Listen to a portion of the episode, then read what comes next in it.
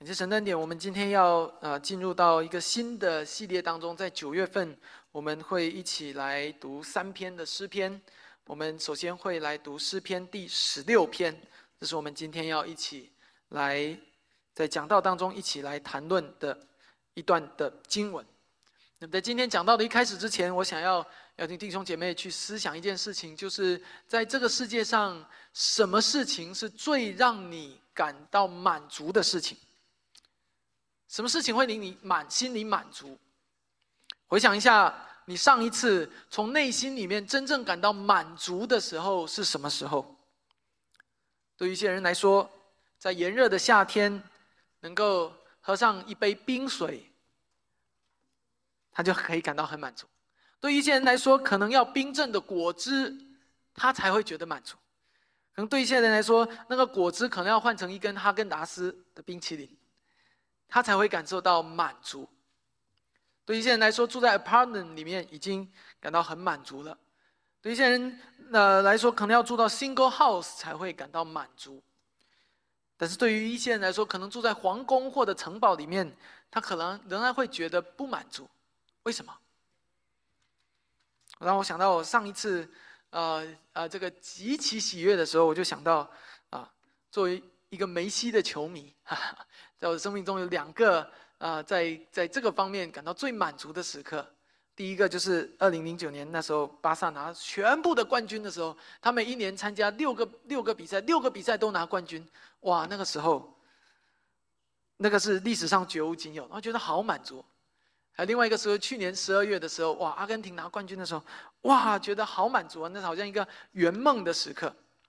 但是我不知道，在你的生命当中，那个真正给你满足的时刻能够持续多久？就像巴萨拿完冠军的隔天，好像一切又恢复平静了。我不知道在你的生命当中你喜欢什么？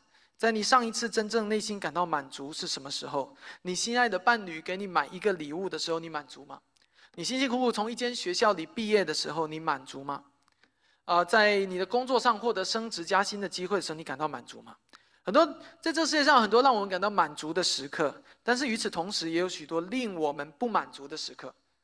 甚至我们仔细的思考的时候，你会发现，这个世界上每一个的满足的背后，都会配对着一个甚至更多个的不满足，在等待着你。你发现了吗？吃完冰淇淋是很满足，然后呢，拿冠军呢是很满足，那一瞬间很满足，然后呢，可能一个星期、一个月，甚至半年以后，那种满足感。就消退了。从学校拿毕业证书的时候很满足，但是一走出校门就发现开始要面对极大的压力、极大的世界，开始要压力极大的求职、升职加薪了。可是那个喜悦没有持续多久，接下来铺天盖地的就是新的工作任务，让人觉得喘不过气来。买完房买完房子，一瞬间很开心很满足，搬进去以后你就发现有各种的家务要来做。所以故意留到一个到最后讲，就是婚姻。有多少人在求婚成功的时候，在婚礼上无比喜悦、无比满足，但是婚礼一过，那个典礼一结束，那些装饰一拿掉以后，面对柴米油盐的生活的时候，各种的不满足、各种的不愉快就都出来了。我们看到在这世界上许多婚姻都是这样。所以到底什么才令我们满足？什么带给我们真正的满足？现场在座的基督徒和非基督徒，我都鼓励你思考这个问题。当你思考的时候，我鼓励你最后要回到那位创造我们的上帝那里去思考。事实上，你思考任何一个跟人类有关的问题，你都要回到上帝那里思考，因为他是我们人的创造主，他是我们的生产厂商。唯有他知道我们的头脑里在想什么，他知道我们的内心里真正要的是什么。也唯有他能够向我们供应那个真正匹配我们内心的真正的满足。你在这世界上，你以为这个满足你，那个满足你，但其实只有上帝知道你真正需要什么，才能使你真正得到满足。今天我们要读大卫的经文是大卫的一首诗，不仅如此，这首诗甚至被称作是金诗。我们要一起来读这一首金诗，来思想我们这一生和大卫的关系。请弟兄姐妹一起翻到诗篇的第十六篇。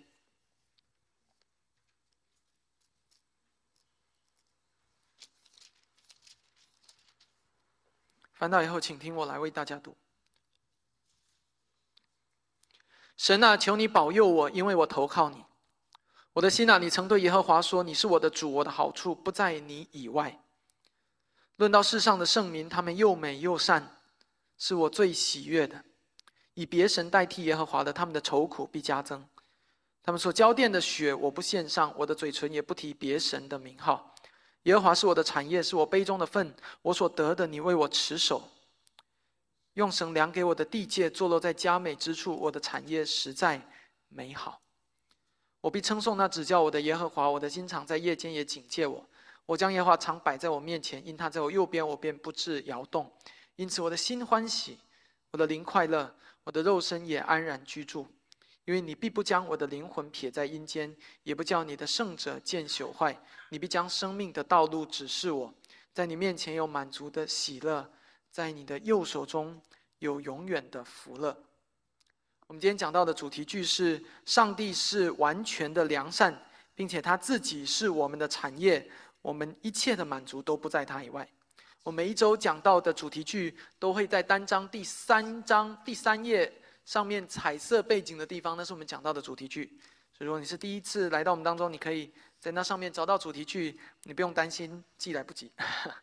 上帝是我们完全的良善，并且他自己是我们的产业，我们一切的满足都不在他以外。我们来看到，在这一首诗篇，当我们第一次读完它的时候，我们首先要邀请大家去关注到一个很关键的词，叫做“我的”。在这首诗当中，大卫十几次说“我的，我的”，来描述他和上帝之间亲密的关系。说我的心，我的好处，我的悲，我所喜悦的，我的喜悦的，我的产业，我杯中的份，我的，我的。你什么时候会常常听一个人说“我的，我的”？这个是我的，那个是我的。当一个人涉及到利益划分的时候，当一个人真正看中一个东西的时候，你看一个小朋友看到一个地上有一辆小小汽车，他就冲过去拿起来，然后你叫他和别人分享，他就不要了，他会说“我的，我的”。他喜欢那个东西，他看中那个东西是他的利益。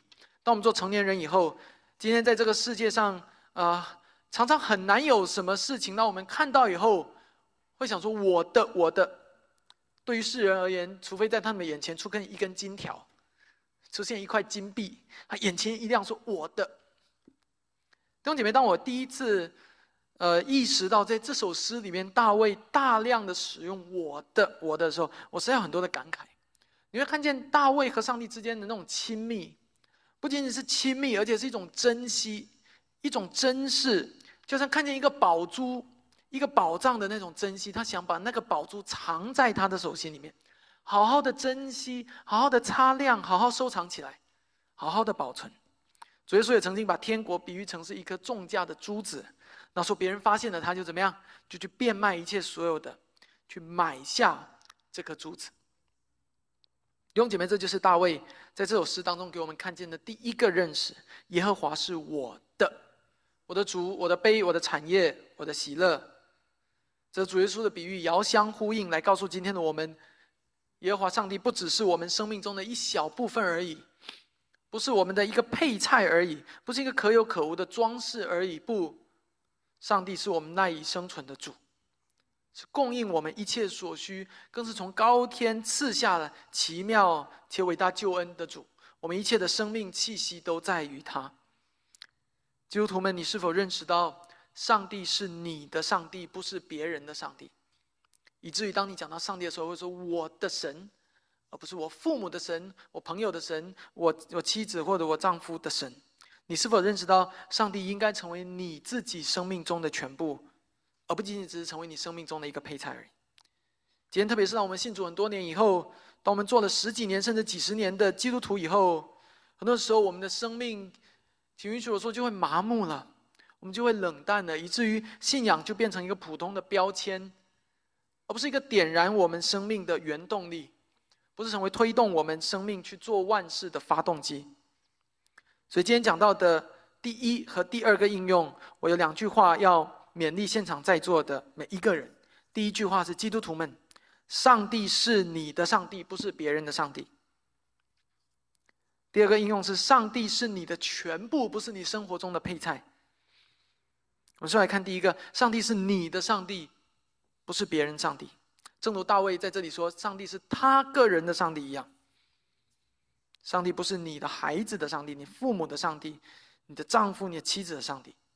信仰的其中一个是面向是个人性的，这意味着是你自己这个人要和上帝之间建立关系，而不是依靠别人来帮助你，代替你跟上帝之间建立关系。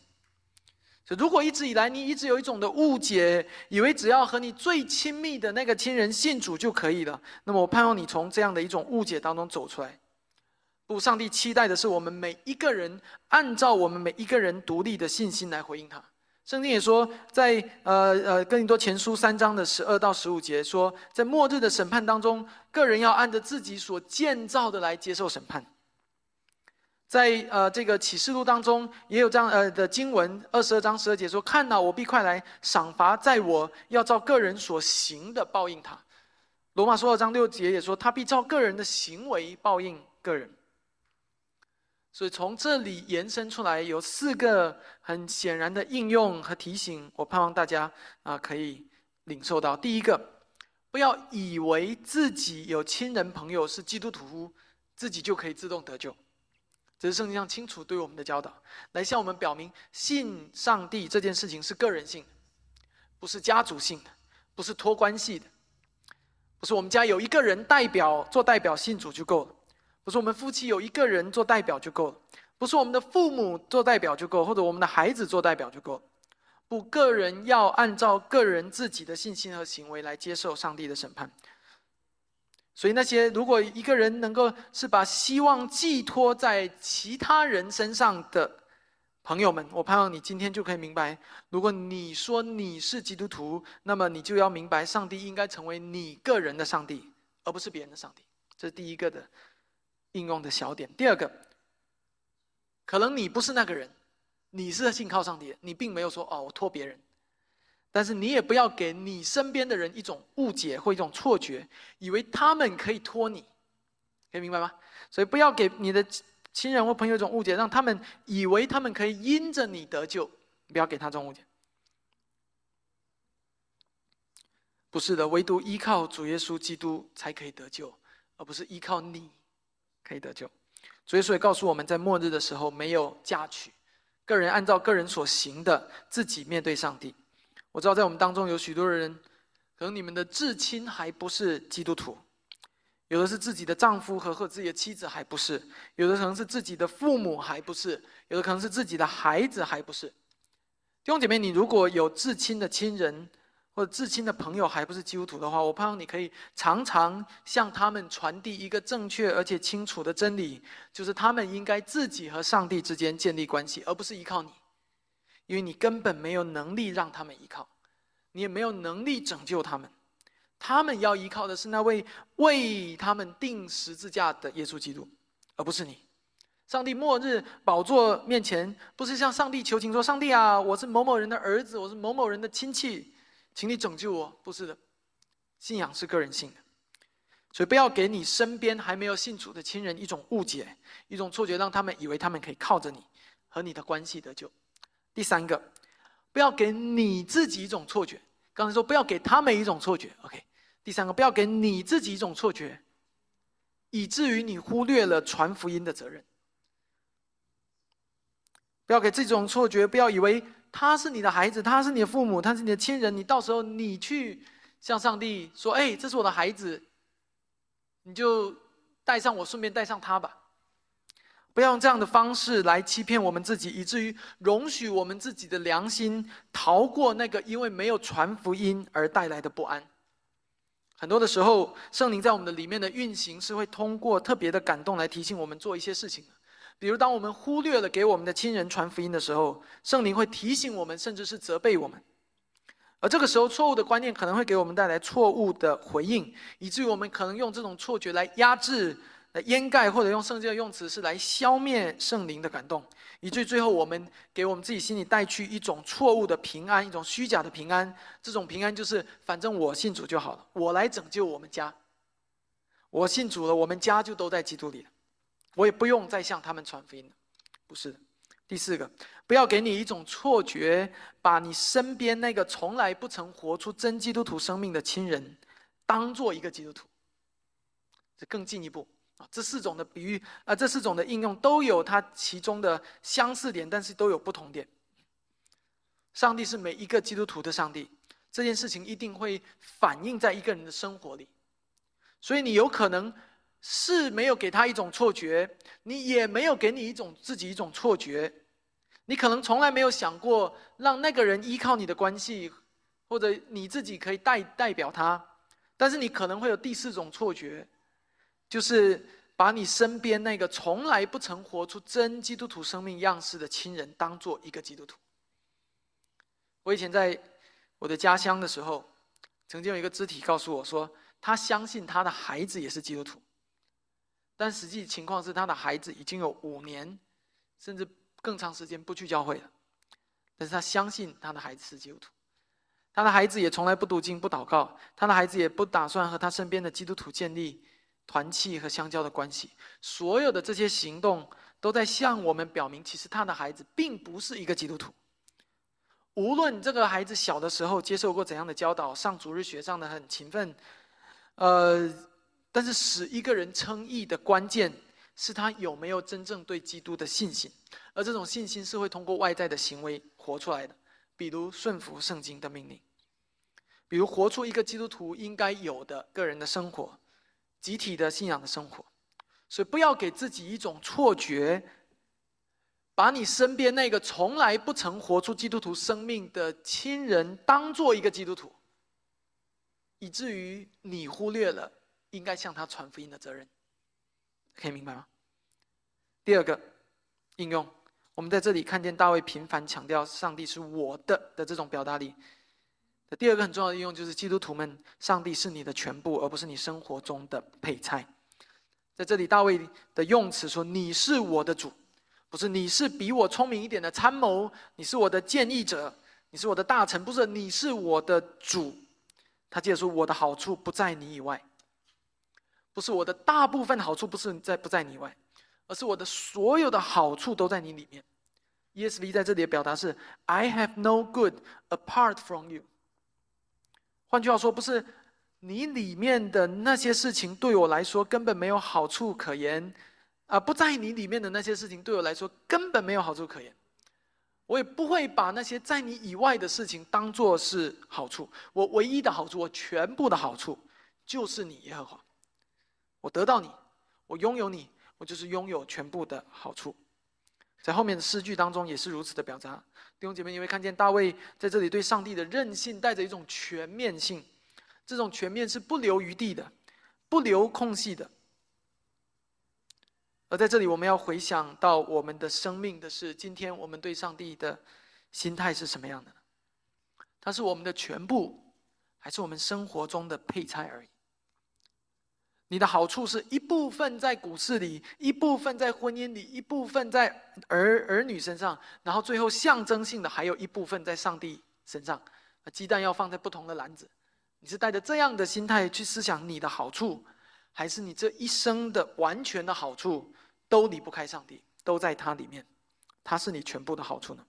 弟兄姐妹，这往往就是我们生命当中不冷不热的原因。今天上帝常常在我们的日常的生活当中消失了。只有到了主日的时候，才重新又在我们的心里冒出来。今天常常在周一到周六的时间里面，我们会忘记我们基督徒的身份，我们投身在这个花花绿绿的世界当中。我们现在我们自己的自私与骄傲，或者抱怨与哀叹，或者传舌与毁谤，或者谄媚与勾心斗角当中。我们常常忘记了我们的身份，忘记我们是一个基督徒。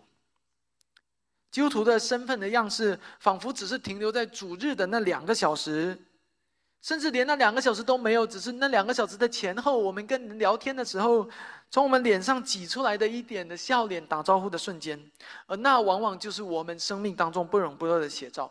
你不要总觉得我在讲你，我也在讲我自己。看起来我们都好像很正常，看起来我们好像和平常没有什么两样，但是很多的时候，我们里面的生活、生命确实是空的。以至于我们站在那里，好像只是一个空壳站在那里。求主怜悯我们，对上帝的信靠应该点燃我们的心，因为那位上帝不是别人的上帝，正是你的主，是我的主，是我们生命的主，是我们的一切。求主帮助我们，那我们不要做一个只是在星期天上午那两个小时才是基督徒的基督徒。既然上帝是我们的全部，基督的福音是我们的全部，那它就应该体现在我们生命当中的每一个细节、每一刻、每一时当中。第二点，上帝是我们的保护者。那么，上帝究竟如何成为我们的全部呢？为什么大卫要说我的好处完全不在上帝以外呢？接下来从第二到第六点，你就会看见从不同的意义来看到这方方面面来体现这一点。所以，我们首先看到一到二节，看到上帝是我们的保护者。在这两节经文当中，上帝表明了一个非常重要的主题，就是耶和华是他的保护。Preserve me, O God, for in you I take refuge。求你保护我，因为我把你当做我的避难所。我投靠你。大卫的一生当中充满了各种坎坷，他好几次被人追杀，被当朝国王追杀，被自己儿子追杀。哪怕他在做王的时候，他都不断被追杀。在每一次的危难当中，他都仰望，他都依靠上帝，因为在他深心里面深深的知道，如果不是依靠上帝，他不可能走到今天。如果不是上帝的保护，不是上帝做他避难所，他不会走到今天。所以，亲爱的弟兄姐妹，今天对于我们，我们对于避难所常常有一种缺乏一种具体的和深刻的理解。这是常常是因为两个原因。第一个，我们大部分人都已经没有在经历那种真正衣不遮体、食不果腹的年代了。我们没有经历真正的逃难、真正的无家可归。我们大部分人也没有经历真正致命的危险。比如核电站爆炸，比如化工厂爆炸，以致我们走投无路。第二个，我们对避难所常常理解不深刻的原因是，很多的时候，在我们遇到一些重大挑战、危险、患难、试炼的时候，我们常常不知道上帝在暗中做了我们的避难所，他在暗中做了我们的保护，甚至于很多时候，我们度过了危险，我们都还不自知。想象一下最近的。哈，在在亚洲，日本排放核污水，虽然是这一个呃国际所公认的安全的范围，但是它在人心里面引起多大的恐慌？我们不谈论那些政治的问题，你就说那一件事情在人心里产生多大的恐慌，以至于在大陆中国大陆出现抢盐，出现不买海鲜，出现各种的恐慌的行为。再想想过去几十年地球所发生的各类的重大的灾难。海啸、切尔诺贝利核电站的爆炸，回想一下美国在过去几十年发生的那些重大的、令人恐慌的事件。九幺幺以后，多少人坐飞机胆战心惊的？亲爱的弟兄姐妹，我要很诚实的告诉你，这个世界无路可逃。你不管你逃在大陆，你逃到台湾，你逃到马来西亚，你逃到美国，你逃到欧洲，这个世界就这么大，而且这个世界无路可逃。除非你躲到上帝的里面去，除非你把你的生命交托给上帝，除非你把上帝作为你生命的避难所，让他带领你，让他掌管你。你不要以为，好像美国就是一片自由的土地，就是一片开放的安全的土地。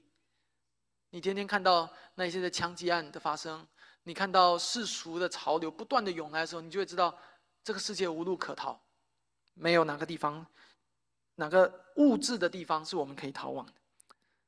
除了上帝，第三个，上帝是我们的喜乐。我们要看到第三到第四节，论到世上的圣民，他们又美又善，是我最喜悦的。以别神代替耶和华，他们的愁苦必加增。他们所浇奠的血，我不献上，我嘴唇也不提别神的名号。在这里，大卫并不仅仅只是把他的焦点定在自己身上，而且他定睛在他周围所有上帝的选民身上。大卫用圣名来描述他们。在这里的圣名，并不仅仅只是只局限于以色以色列人。在这里面，我们以前有分享过一个叫关于渔民的概念，就在以色列人当中，有一部分不是真正的以色列人啊，蒙上帝所拣选的，真正的呃余剩的百姓，在在旧约许多的先知预言当中，余剩的百姓才是真正蒙上帝恩典所搭救的人。也是真正得救的人，而在这边部分余剩的百姓当中，虽然是有不少的以色列人，但是也有一些的外邦人他们是因为效法亚伯拉罕的信心而成为以色列家的渔民，成为犹大家的渔民。这是在旧约给我们看见的渔民的概念。而这样的一个一个神学的概念，从旧约一直延伸到新约，并且和新约对于渔民、对于呃这个圣民、对于真以色列人的定义重合在一起。而这个定义最后指向谁？指向那些真正的基督徒。那些虽然生活在万国万邦当中，但是因为效法亚伯拉罕真信心，而最终被算为亚伯拉罕真正子孙的那一群人，更具体一点，就是这个世界上的真基督徒、真信徒。我们不能同样的，我们也不能够忽略这一群人在这地上所组成的一个一个的群体，就是什么？就是教会。简单来说，当大大卫在这里说到论到那些圣民的时候，那一群人就是指向新约，在新约当中的应用就指向新约当中的教会。然后他说，这一群遵行上帝话语的人是圣民，他们又美又善。啊，接下来他话锋一转，他就提到了和这一群人完全相反的一群人，不是在第三节，而是在第四节的那一群人，他们的生命中最大的特征是什么呢？就是以别神代替耶和华的。他们不是圣民，他们是圣民以外的人。啊，大卫说他们的愁苦必加增。这两节经文当中，大卫并没有告诉我们如何得到喜乐，但是他用相反的方向来告诉我们如何不要让自己的愁苦加增。最关键的方式就是不要以别神代替耶和华。刚才婉儿姐在祷告当中也提到。很多的时候，罪人的心中是会以世俗的事情作为我们的王。那个的意思就是以别的王代替耶和华，在我们心里为王。弟兄姐妹，到底什么是以别神代替耶和华呢？在圣经当中，还有一个很常见的词来描述这个行为，就叫做拜偶像。就是上帝本来应该坐在你身上的王位的，本来应该掌管你生命、做你生命君王的，因为他是创造你的主。但是如今，一个人把耶和华从他心中的王位上赶下来，然后换另外一个王上去，这个叫做以别神代替耶和华的，也就我们所说的拜偶像。在传统的这这个在圣经当中，偶像的本意就是假神的意思，就取代了神的那一个叫偶像。在传统当中，呃，占据世人心中王位的偶像，可能是一尊人类所发明的神明。可能是一尊在地方当中被神化的人，比如关公或者妈祖；在也有可能是其他宗教当中被神化的对象，比如观音，比如其他的这一些，啊，许多的这个雕刻。但是除此之外，其实我要说更常见的、更隐秘的、也更普遍的偶像，不是这一些，而是更值得我们去思考的，乃是那些世俗的。飘在空中的那一些的偶像，提摩太·凯勒对偶像下了一个很好的定义来帮助我们思考。我也把它印在了我们的单张上面。什么是偶像呢？他说：任何我们仰望他们超过仰望神的恩典，任何我们试图从中获得接纳、喜乐、意义、盼望和安全感的事物，都是潜在的偶像。偶像通常是美好的。但当我们把它变成满足我们需要的终极来源时，它就开始奴役我们。你会看见事实的的确是如此。你的心可能没有被马祖、关公、观音等这些文化性的偶像所奴役，你可能会很不屑的说那些是古老的迷信。但是你的心却很有可能被许多世俗的事物所奴役、所统治，比如你的资产。你的婚姻、你的孩子、你的工作、你的地位、你的名声，又或者是你特别推崇哪个政党，于是你把那个政党总的总统候选人当做你生命当中的英雄，你把他推上弥赛亚的地位，推上救世主的地位，又或者是你的你的理性、你对科学或者知识的膜拜，会可以深深束缚你的心。偶像通常是那些美好的事物。但当我们把它变成满足我们需要的终极来源的时候，它就开始奴役我们。而大卫在这里告诉我们很清楚的一件事情：这样的人生不是圣民的人生，也不是一个真基督徒的人生。不仅如此，这样的人他们的生命中没有喜乐，他们的愁苦必加增。为什么？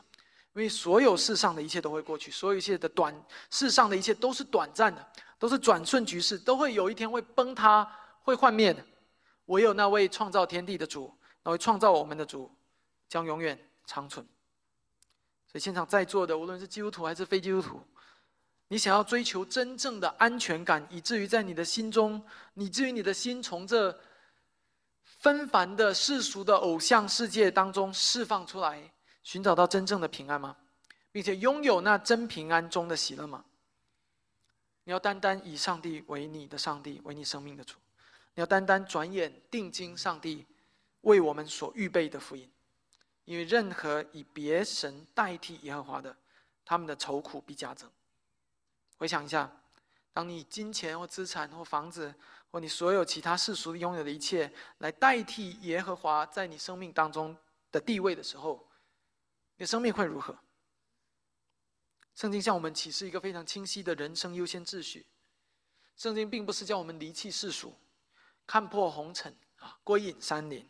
圣经乃是告诉我们，你心中唯一的崇高的王位上面坐的，应该是创造你的上帝。在这个王位归属的问题上确认了以后，你其他事情会迎刃而解。你对家庭的认识、金钱、工作、其他认识，都会回到一个。正确的轨道上，因为你迎来了一位正确的主。现场基督徒和非基督徒们，圣经不仅向我们清晰的启示这样一个优先秩序，并且圣经告诉我们要如何得到这样的人生，如何过上这样的人生，就是借着主耶稣基督的福音。福音来并不是要应许我们更富有的生活或者更好的身体健康，不是的。今天许多人把福音误解成世俗有关的福音。但是福音，基督的福音来最重要的核心是要重整我们生命的优先秩序，就是大卫在这里所说的，要将我们心中那个错误的王、错误的偶像，从每一个罪人的心中赶下来。那会是一个破碎，那将那那会是一个极其沉重的、痛苦的破碎。而福音来就是要破碎这个旧有的模式。旧有的崇拜偶像的生命，然后才重塑和恢复我们的生命，以至于真正的喜乐能够从正确的网里面获得。只有那个喜乐才是持续到永恒的喜乐。第四个，上帝是我们的产业。我们看到第五到第六节，耶和华是我的产业，是我杯中的分，我所得的，你为我持守。在这里经文当中，我们常常会容易落在第六节。用神粮给我的地界坐落在佳美之处，我的产业实在美好。每当我们要搬家、要购地、要建新房的时候，我们常常会喜欢引用这样的经文。但这些经文是很美好的，确实我们都同意。这些经文最初讲的是上帝为以色列民量定了那一片牛奶与蜜之地，那一片美地。在今天的生活当中，我们当思想到旧约的那一片美地的时候，我们会想到什么呢？我们如果把它，我们常常的一个印象或者一个习惯，就把它和现实生活中的一片地，以色列是那一片地，我的地是不是这一片联系在一起？以至于我们有时候会常常向上帝求，求他为我们量定地界，求他按照我们的心意来带领我们。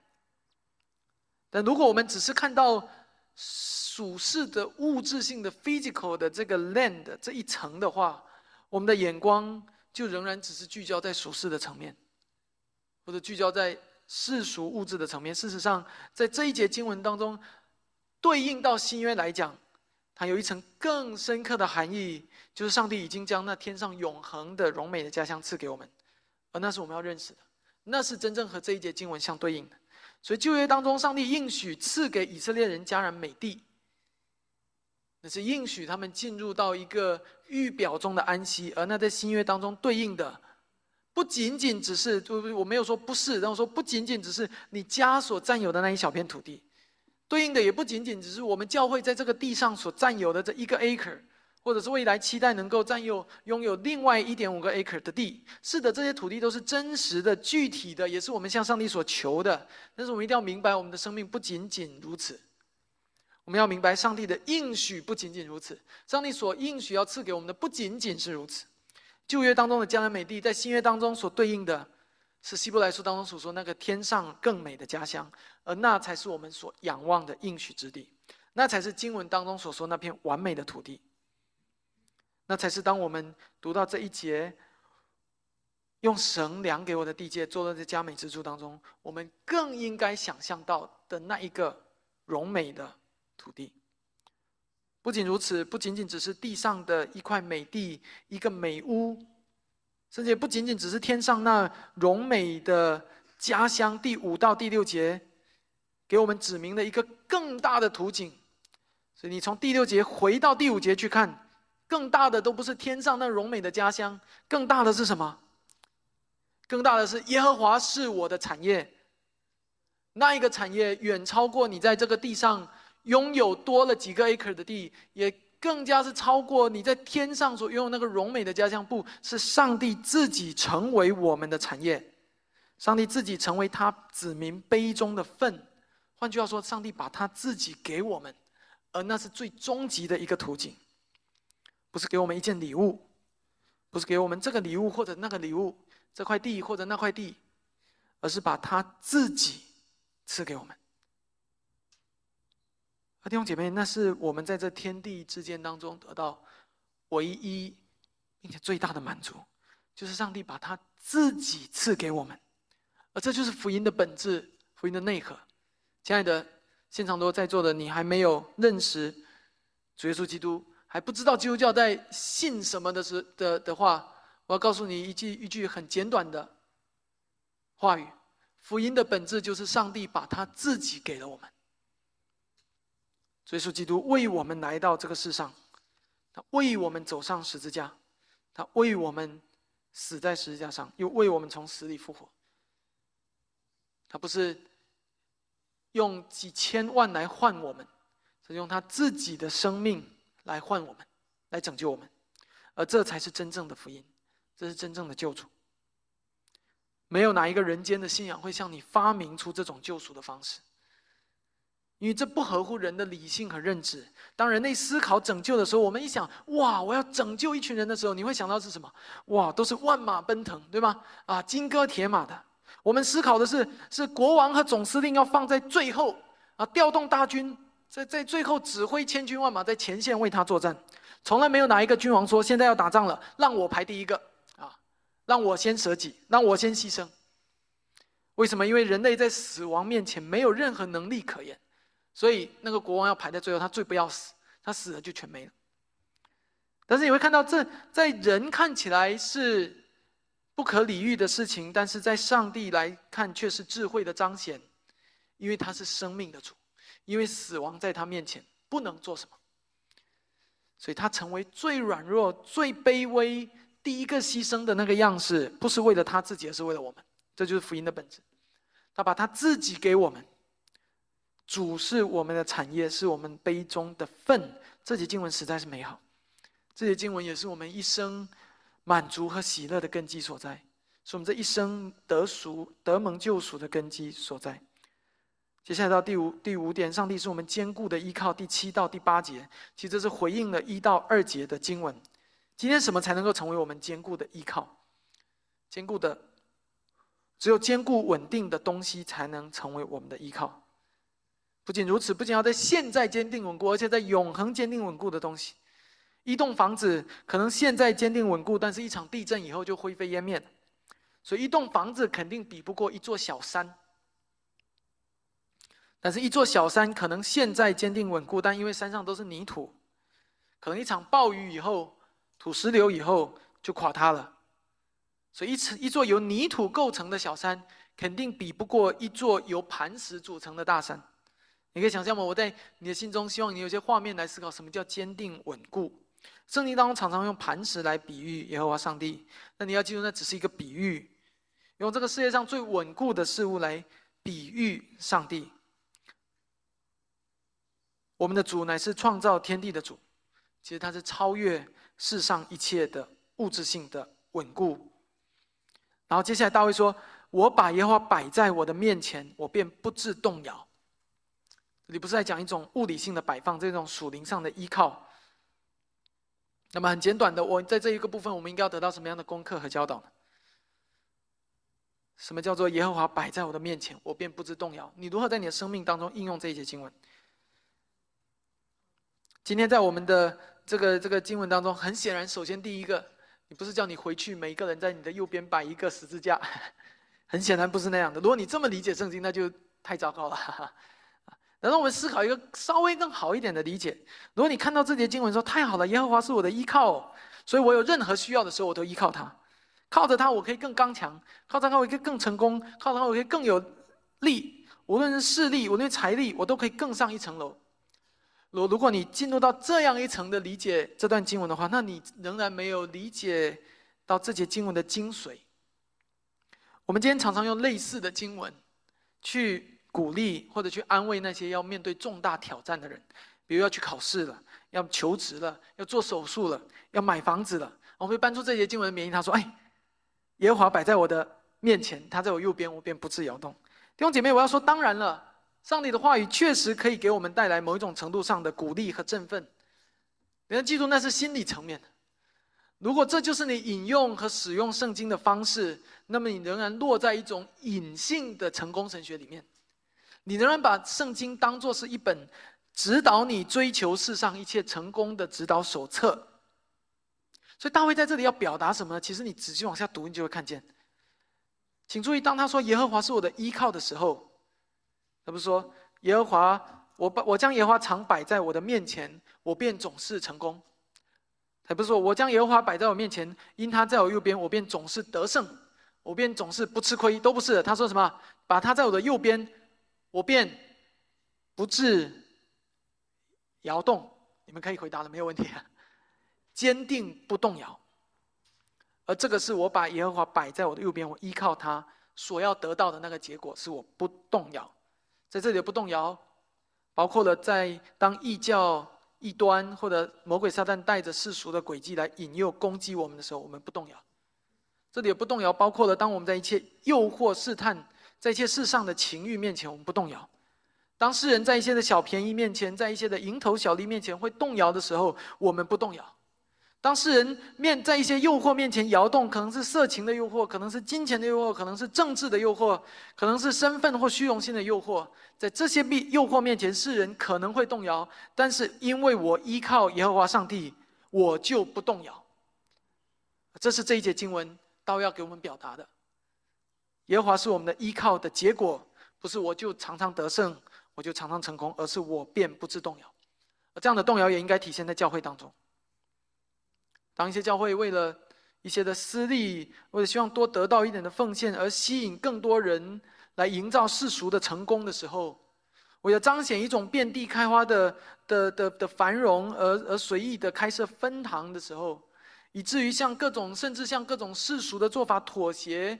在讲台上稀释的福音，在事工的向向利益妥协，向虚荣心妥协，向成就感妥协的时候，在传讲罪的时候，因为人们不喜欢听罪，于是就妥协等等。所有这一切，当所有这些小把戏摆在我们面前的时候，我们要说：因为耶和华在我们的右边，他是我们的依靠，我们就不致动摇。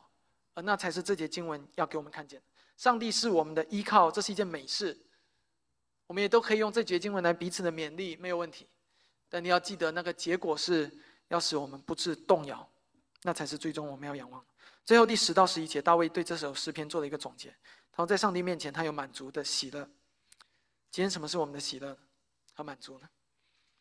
一根冰淇淋，一杯冰水，可能给你带来短暂的满足；一栋房子，可能给你带来几几几天的满足，也就是或者一辆车，给你带来几个月的满足。但那永恒不变的、真正伟大的，才是能够成为我们真正永恒最终的满足。我要用诗篇二十三篇来结束今天的讲道。在诗篇二十三篇第一节，我们在五月底 Pioneer 的那个主日讲的那一篇诗篇，说：“耶和华是我的牧者，我便不致缺乏。”英文是什么？I shall no want。我很喜欢这句：“I shall no want。”我没有更多想要的了。我没有什么更多想要得着的，我没有更多其他的欲望，因为我拥有主，这就已经足够了。弟兄姐妹，回想一下，很多的时候，我们的怒气、抱怨、苦读，是因为我们没有让上帝坐上我们心中的王。没有把上帝视为我们所拥有的产业，视为我们杯中的份。我们只是把它当做我们的一个点缀、一个装饰、一个参谋而已。是因为我们把拥有上帝当做了一个微小的事情。求主帮助我们，借着这首诗篇来提醒我们，再次更新我们的心，使我们认识到我们有一个宝贵的宝藏。我们一起祷告。